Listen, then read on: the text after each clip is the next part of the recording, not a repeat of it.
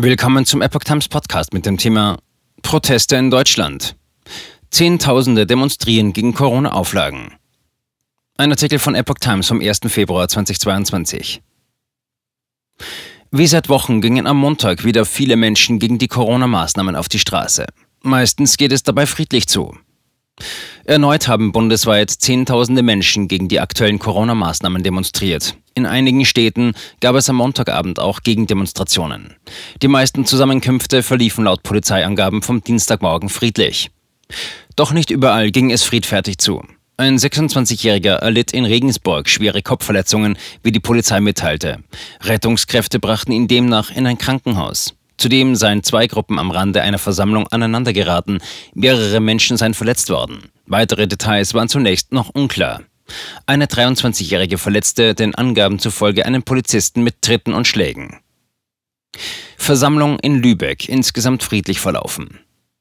In Lübeck haben offiziellen Angaben zufolge am Montagabend etwa 1300 Menschen gegen die Corona-Beschränkungen protestiert. Insgesamt sei die Versammlung zwar friedlich verlaufen, doch kurz nach Ende habe es eine Auseinandersetzung zwischen Teilnehmern auf dem Heimweg und einer weiteren Gruppe gegeben, teilte die Polizei mit. Die Beamten hätten die Personalien der zwölf Beteiligten aufgenommen. Es werde wegen Verdachts der gefährlichen Körperverletzung ermittelt. Die genauen Hintergründe der Auseinandersetzung waren noch unklar. Etwa 9000 Menschen kamen zu Versammlungen und Protestzügen in Mecklenburg-Vorpommern, wie die Polizei mitteilte. In Rostock hatte die Ordnungsbehörde mehrere Proteste untersagt, dennoch seien Gruppen durch die Innenstadt gezogen. Es kam den Angaben zufolge zu Böllerwürfen, die Beamten mussten mehrfach einschreiten. Mehrere Menschen wurden demnach in Gewahrsam genommen. In Grimmen wurden laut Polizei Beamte aus einer Wohnung heraus mit Eiern beworfen und beleidigt. Rund 25.000 Menschen demonstrieren in Thüringen. In Thüringen demonstrieren rund 25.000 Menschen gegen die Maßnahmen. 25 Personen seien angezeigt worden, unter anderem wegen Verstößen gegen das Versammlungsgesetz sowie Widerstandes gegen Vollstreckungsbeamte.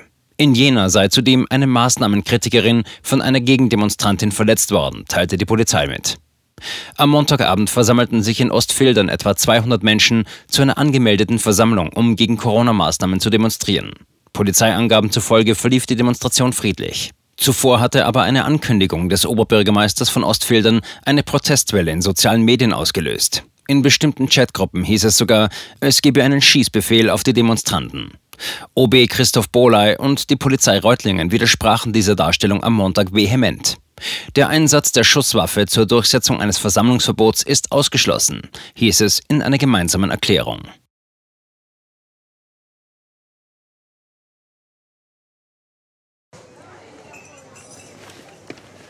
Bis Brot ich ess, das Lied ich sing. In Zeiten von Twitter und Facebook hat diese Redewendung aus der Zeit der Minnesänger neu an Bedeutung gewonnen. Bis Brot ich ess, das Lied ich sing bedeutet in der Medienwelt, dass Zeitungen die Interessen derer vertreten, die sie bezahlen. In Deutschland sind dies meist Parteien, Werbekunden oder Stiftungen einflussreicher Geldgeber. Die Epoch Times ist frei von allen solchen Einflüssen und steht allein in der Verantwortung derer, die sie finanziert, nämlich Ihnen, unseren Lesern. Die Epoch Times bietet Ihnen einen investigativen Journalismus, der Tatsachen aufdeckt und sich nicht von einer Agenda oder politischen Korrektheit einschränken lässt.